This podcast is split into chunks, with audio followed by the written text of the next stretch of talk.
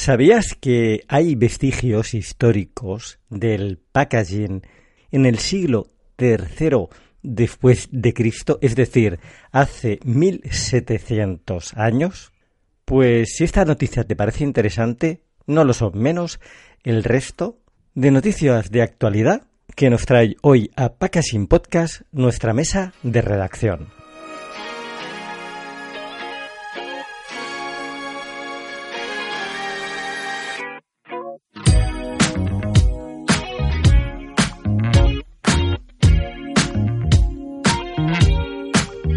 Packaging, el podcast del envase y el embalaje. Presenta Juan Antonio Narváez, dirige Víctor Borrás.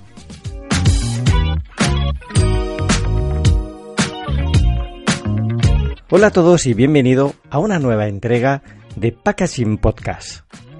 Para quien no me conozca, mi nombre es Juan Antonio Narváez y soy consultor de social selling y de neuromarketing, además de presentador del que ya podemos decir con orgullo es el primer podcast mundial de habla hispana de packaging.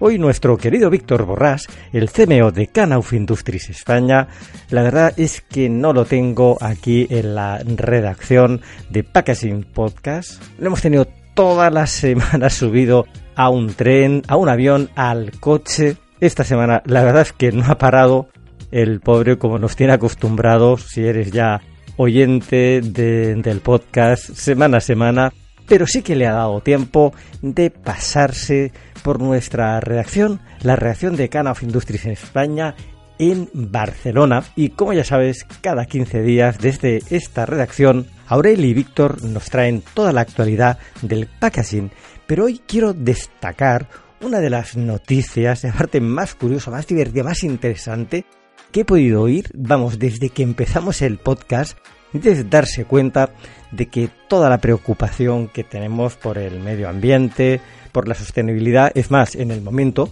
que estamos grabando este episodio de Packaging en el IFEMA de Madrid, vamos, estamos aquí celebrando estas jornadas internacionales de sostenibilidad. Pues bueno, fíjate que hace ya, y en este caso, Aureli te va a traer esta interesante noticia del pasado, donde nos va a relatar cómo era el packaging de un producto que además era reciclable, cumplía todos los parámetros de la sostenibilidad, algo que creemos que es muy actual, muy de nuestros tiempos, pues esto no es de los años 40, de los años 50 del, del siglo pasado, del siglo XIX, sino que pertenece a un embalaje, a un envase encontrado en una vasija del siglo tercero después de Cristo, es decir, como decía en la presentación del podcast, hace de, vamos, más de 1700 años. No te voy a hacer esperar demasiado, así que vamos a viajar hasta nuestra redacción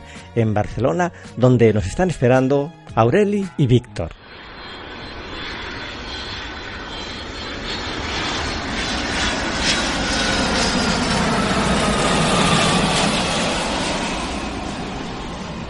Hola Aureli, ¿cómo estás? Pues muy bien, como cada 15 días en este encuentro con vosotros, perfecto. Bueno, la verdad es que ya empieza a ser una tradición y la verdad es que da, mucho gusto porque todas las, todas las semanas, bueno, cada 15 días estamos viendo cosas nuevas y la verdad es que aprendemos un, un montón por todas esas novedades. Yo supongo que nuestros oyentes pues también lo consideran y le gusta esta área de, de actualidad que entre que vosotros estáis trabajando ahí en el equipo. Y bueno, cuéntanos esta semana cuáles son las tres noticias de actualidad.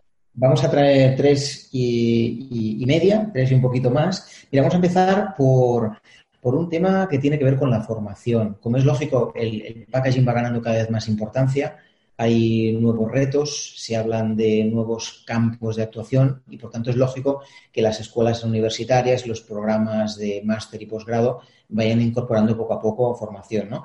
Bueno, pues esta semana hemos sabido que la Escuela de Negocios EUNCET, con sede en, Tarrasa, en Barcelona, em, empieza un nuevo programa de posgrado, eh, que es un posgrado en Packaging Engineering, eh, es, principalmente un, programa técnico y por lo tanto tiene, tiene este enfoque dedicado a gente que va a tocar específicamente el mundo del, packaging.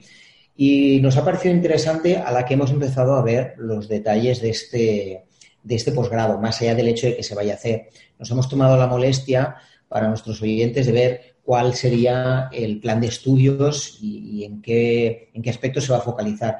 Bueno, aquí tenemos que ver que, se va a focalizar, bueno, decir que, se hace en colaboración con el Barcelona Institute Packaging y con Leitat, eh, que son dos entidades, bueno, que tienen mucho que decir en esto del packaging, y tocan aspectos como materiales avanzados, biopolímeros, materiales reciclados, obviamente, esto es un más, digamos, dentro del, del packaging, fabricación aditiva e impresión 3D, por supuesto, economía circular. Fíjate que ya se incorpora a los programas como tal, economía circular, sostenibilidad aplicada al packaging. Para que después digan que, perdona, para que después digan que la industria eh, y lo que es los agentes del entorno no están implicados eh, con lo que esta semana está pasando del COP25, ¿no? Y la implicación que hay de, todos los agentes eh, en el tema de la sostenibilidad y el tema de la, economía circular, donde realmente todas las entidades privadas hay una concienciación muy, muy fuerte. Que ya nos gustaría que en otros estamentos estuviese ese mismo grado de implicación. Sí, ahora que dices esto, fíjate que, que, que AECOC organiza regularmente jornadas formativas y esta semana pasada organizó una jornada que se llama Perspectivas en Productos Frescos 2020, el reto del plástico y la sostenibilidad. Correcto, yo tuve la suerte de estar allí y la verdad es que fue una exposición y una jornada que me encantó. Estuvieron algunos de los grandes empresas de distribución de, España, de distribución alimentaria, y nos estuvieron explicando pues el corte inglés, Eroski, luego una tienda de producto ecológico con toda su implicación y defensa del producto ecológico muy interesante, que fue Veritas. La verdad es que la chica hizo una exposición redonda y la verdad es que me gustó muchísimo, donde explicaron la implicación también del sector de la distribución alimentaria en el mundo de la sostenibilidad y todas las medidas que, están tomando y los problemas y las complejidades que se están encontrando a la hora de poder ofrecer nuevos packaging y el reto que le supone también a la industria de, la distribución.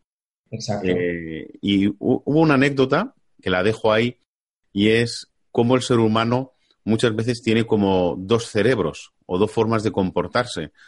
Porque cuando hacían el cuestionario o cuando hacían las entrevistas preguntando la concienciación que tenían sobre el tema de la sostenibilidad, contestaban que sí, que era uno de sus criterios más importantes a la hora de hacer la compra, pero luego cuando veías o cuando se hacía el análisis por parte de, la gran distribución de cuáles eran los productos que compraban, pues era totalmente opuesto. Es decir, decían que se decía o decían las encuestas que la gente compraba más fresco y producto más a granel, cuando en realidad los números dicen exactamente todo lo contrario, donde la gente en realidad cuando va a una gran superficie lo que más compra son productos envasados, tanto en frutas, en verduras como evidentemente en carne. Lo más sorprendente fue en frutas y verduras, donde hay un crecimiento increíble. Claro, lo que significa que, todavía no estamos ni de lejos en el sitio que aspiracionalmente los consumidores quieren estar por las declaraciones que ellos hacen,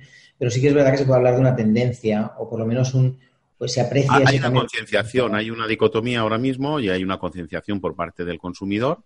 Eso está claro porque lo contestan así, pero luego nuestro comportamiento, el, día a día de nuestra vida, pues eh, nos obliga a, lo que se, en inglés eh, hablamos de convenience, de, intentar eh, coger el producto de la manera más, más cómoda para nosotros. Y al final, pues cuando ves la fruta o la verdura embolsada o embalada, pues al final lo que haces es cogerla porque realmente tiene un aspecto muy, muy atractivo y muy cómodo. Y al final, pues el ser humano buscamos la comodidad. Y, estamos justamente en esa diatriba y en ese momento, eh, en ese momento de la historia, ¿no? Pues precisamente este posgrado al que nos referíamos, y para cerrar ya el tema, vamos a unos, unos datos prácticos, incide en esta parte de, vamos a llamarle de sostenibilidad, pero por supuesto se centra en aspectos prácticos. Si miras el plan de estudio, ya vemos que las bases son esencialmente prácticas. Habla de bases de diseño y gestión de proyectos de packaging, materiales plásticos, es uno de los bloques. envase rígido y semirrígido de plástico, volvemos al plástico, ¿eh? fíjate que está siempre presente, envase flexible, luego sí, efectivamente hay, una, hay un capítulo, un bloque de envase y embalajes de cartón compacto y ondulado, metálicos, vidrio, procesos de envasado y acondicionamiento y, por supuesto, la, parte logística. Este posgrado va a empezar el 31 de enero del 2020, hay 30 plazas y se hace en modalidad semipresencial son un total de 225 horas. Quien quiera más información, como digo, pues eh, el centro formativo es EUNCET, la Escuela de, Negocios. Bueno, luego en nuestro blog eh, colgaremos el, link para que la gente que quiera pues eh, directamente pinche y pues, pueda obtener la información ahí directamente. Traemos un segundo tema. Fíjate que vamos a ir dando vueltas y, ya es, y, ya es, un clásico sobre el tema de la economía circular, la sostenibilidad, etcétera, porque ahora nos vamos a otro a un evento que ha tenido lugar hace poquito en, Madrid, que ha sido el Packaging Day, una iniciativa, no sé si recordarás que en el último programa hablamos de un artículo sobre packaging y entornos digitales, un artículo de Rafa Soto. Sí, correcto. Sí, y curiosamente Rafa Soto nos lo hemos encontrado también en este, en este evento. Vamos a tener que traerlo un día al programa. pues sí, vamos a ver si eh, le damos un, toque, lo invitamos y que nos cuente en primera mano todo su conocimiento porque dos, dos menciones en este programa ya es entrevista obligada. ya está. Pues nada, ya, ya sabes, ya tenemos ahí trabajo que hacer.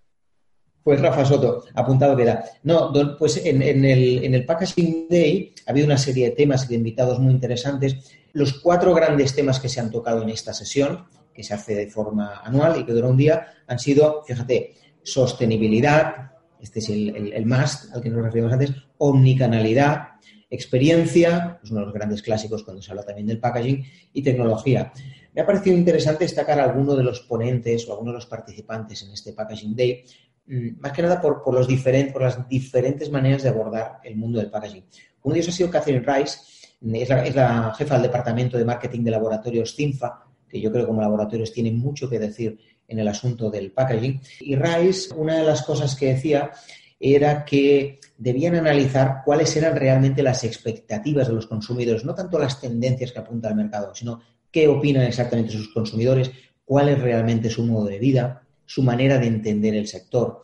Y ellos decían que al final se trataba de hacer más atractivo y acorde con su día a día. Este convenience que has dicho tú antes, pues bueno, pues, pues recordaba que está muy bien las tendencias que haya, pero no olvidemos cuál es la conveniencia de, nuestros clientes, ¿no?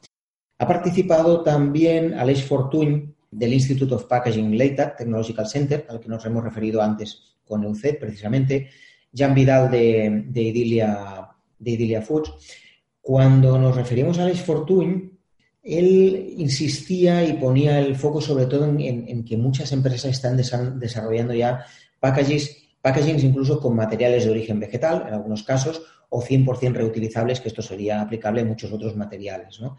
Él se refería a la importancia de tener una buena economía de materiales, es decir, que todo esto, más allá de las tendencias, volvemos a lo mismo, sentido común, que todo esto tenga sentido. Y luego también a los procesos de manipulación. Decía, ¿por qué? Bueno, porque no se trata solo de, seguir una moda, de seguir una tendencia determinada, sino que esto sea rentable, es decir, reducir los costes y efectivamente dentro de ese entorno de reducción de costes y de, em, y de sentido común que tenga el mínimo impacto ambiental posible. Bueno, podríamos mm, insistir mucho en algunas de las cosas que se, han, que se han dicho en el Packaging Day. Yo creo que este es el, resumen. Solo una última mención, que es la que hizo eh, Víctor Mirabet, mm, experto en diseño de, packaging. Él se refería al concepto de superenvase. Superenvase en el sentido de todo lo que aporta el envase más allá de la propia función de, contener, de envasar. ¿no? Y él hablaba de eso que tú y yo hemos, hemos hecho alusión en este espacio más una vez, que es el tema de crear experiencia, de construir una experiencia pues más intensa y, más personalizada, ¿verdad? Y esto es un poquito en resumen lo que ha dado así el, Packaging Day y en el momento de, plasmarlo en nuestro blog daremos algún detalle más y pondremos algún link para que los que tengan más interés puedan ir a, buscar la información. Sí, de hecho yo creo que un día eh, vamos, vamos a hacer una jornada o una entrevista en donde el, consumidor y nuestros oyentes puedan tener una visión 360 de todo aquello que implica el packaging y todas y cada una de las áreas eh, en las cuales giran en torno al packaging. Porque estoy seguro que cuando en una conversación de media hora, una hora como máximo, eh, se van a quedar sorprendidos de la cantidad de profesionales que giran en torno a, este sector y las implicaciones que tienen con cada uno, con cada uno de ellos. Y además la necesidad de que cada uno de ellos intervengan en la fase de, del diseño, legislación, etcétera, etcétera. Yo creo que es un tema muy interesante y, es verdad, es al final hay que hablar de un, un superproducto, porque es que lo lleva todo. Bueno, pues, pues un ejemplo eh, extremadamente práctico, llevado al extremo de este concepto, bueno, de circularidad por un lado y luego de enfoque eh, razonable, de sentido común, eh, es el que hemos conocido. y sabes que la tercera noticia siempre somos un poquito más creativos y nos vamos a cosas más, más divertidas, ¿no? Un poquito con el famoso out of the box que está tan de moda ahora, ¿no? Bueno, si una cosa buena tienen las redes sociales es que te permiten, bueno, abrirte un poquito al mundo, ver lo que se está ofreciendo y esta, esta semana, a través de las redes sociales, eh, hemos entrado en el LinkedIn de una periodista francesa que se llama François Albasini, que es redactora jefe de la revista Emballage eh, Digest. Y, ella participaba en unas jornadas y nos hacía una reflexión compartiendo una imagen de una ánfora, de una jarra, de una jarra, eh, iba a decir prehistórica, no es prehistórica, pero pertenece al, pertenece al siglo, al siglo III y ella decía lo interesante que había sido, si había presentado esta jarra, que para mí tiene un aspecto más bien de, ánfora, eh, al concepto de economía circular desde sus inicios y llevado al extremo, como cada uno prefiera. ¿De acuerdo? Eh, era una ánfora envuelta en un embalaje de, paja, muy, muy estético. De esparto, ¿no? Sería de esparto. De esparto, sí, sí. Realmente era esparto, sí. Bueno, no he podido tocarlo, pero el aspecto que tiene es verdad que es de, es de esparto. Em, esto se mostrado en la ciudad tunecina de El Jem, antiguamente conocida como Cisdrus. Como decíamos, data del, siglo III y lo ponían como ejemplo en estas sesiones en las que se hablaba sobre, em, sobre gestión de los residuos, sobre economía circular y lo ponían como ejemplo del sentido común más primario de la, de la, de la civilización. En este caso, pues hace unos 1700 años, ¿no?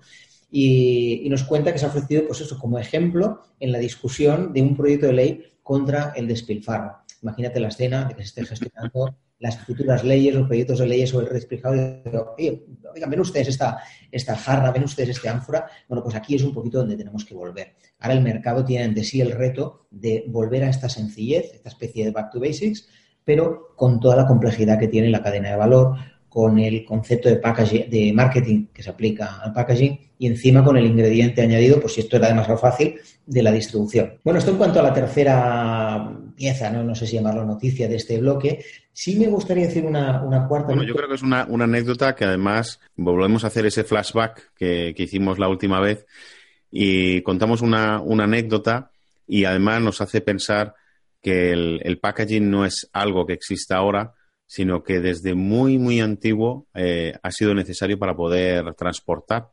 Y, ya, de hecho, pondremos la imagen en, el blog donde, donde los oyentes eh, van a poder eh, ver el, ese envase, van a poder visualizarlo. Y, al final van a decir, bueno, pues si es que esto ya lo hacía mi abuela, ya, ya, pero es que estamos hablando de hace 1700 años, donde ya existía y donde ya esos conceptos de reutilización y transporte se tenían muy en cuenta, porque eh, al final el, coste de hacer una ánfora y de fabricarla era muy importante y ya pensaban la necesidad de su retornabilidad pues para que fuese mucho más sencillo y menos costoso. Fíjate que, hace 15 días nos referíamos a este artículo publicado por un, por un diario en el que se hablaba de unos premios de packaging que creo recordar que era de los años 60 Ahora bastante más, siglo III, el reto ya al siguiente espacio va a ser a, ver. A, ver, si algún día de estos voy, voy a tomármelo como deber, busco a un experto en historia y que nos cuenten anécdotas sobre, sobre la historia del packaging, que seguro será muy, muy divertido. Pues mira, tomamos nota y nuestros oyentes también de que te has comprometido. bueno, me he puesto la soga al cuello, pero bueno, lo conseguiremos. has sido tú, has sido tú solo. bueno, oye, y un último apunte antes de despedirnos de esta sección. Solo a modo de apunte y por aquellas, por aquellas cosas de que la agenda es bueno prever con antelación. Faltan justo 50 días para la feria PCT de París, que sabéis que es un, clásico del packaging dedicado a la cosmética. Esto tendrá lugar en, París, será el 29 y 30 de enero, así que quienes estén interesados y, se puedan permitir eh, en este momento acudir o les eh, o tengan un interés profesional, es interesante empezar a hacer el huevo en la agenda para que luego no les pille por sorpresa. Les hemos avisado 50 días para el PC de París. Pues si te parece, Víctor, esto sería todo por hoy. Nos emplazamos a buscar esas noticias de hace ya 4.000 años y, es un buena historia. No, pero me ha parecido muy interesante que contases ya eventos para el año que viene. De hecho, una de las cosas que podíamos preparar, y me ha parecido muy bien esa pequeña entrada, es hacer un, en la próxima sesión, pues hacer un pequeño resumen de cuáles son todos los eventos, porque el año que viene hay unos cuantos eventos que giran en torno al packaging de manera directa y de manera indirecta, de cuáles son las ferias, salones y eventos más destacados. En este caso has comentado el de París, pero seguro que en, Alemania y en España pues hay, hay eventos que a nuestros oyentes les interesará acudir y seguro que si les interesa pues querrán prepararse sus agendas porque otra cosa no. Pero a veces nos olvidamos por nuestro día a día de la importancia de visitar las ferias que siempre aportan alguna novedad y nuevo conocimiento. Sí, pues tomo nota y te tomo, te tomo la palabra. Haremos este aprovechando que empieza el 2020, esta recopilación de eventos más importantes. Y mira que de eventos de packaging hay muchos en el ámbito internacional. Vamos a hacer una selección, a lo mejor después de los 15 o 20 rápidamente, y luego colgaremos todos los que podamos en el blog para que los oyentes tengan, tengan la idea. Pues nada, por mi parte esto ha sido todo hoy. Bueno, Aurelín, pues como siempre, estupendo y nos vemos dentro de 15 días. Perfecto, volvemos con, venimos con este resumen entonces. Hasta la próxima. Dejamos Barcelona y continuamos. Hasta luego. Hasta luego.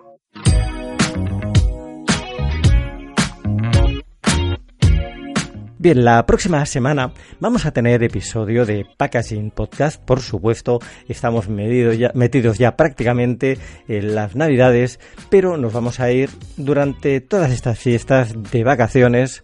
Es decir, en las tres próximas semanas, los tres próximos lunes, no vas a tener episodio de packaging, pero bueno, a la vuelta después del Día de Reyes si no me falla la memoria, es el día 13 de enero.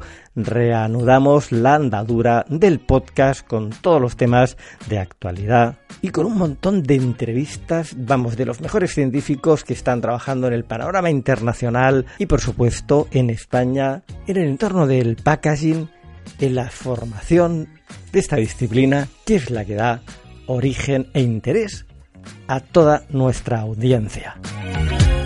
Soy Juan Antonio Narváez. Soy Víctor Borrás. Si quieres conocer todo lo relacionado con el packaging, te esperamos el próximo lunes.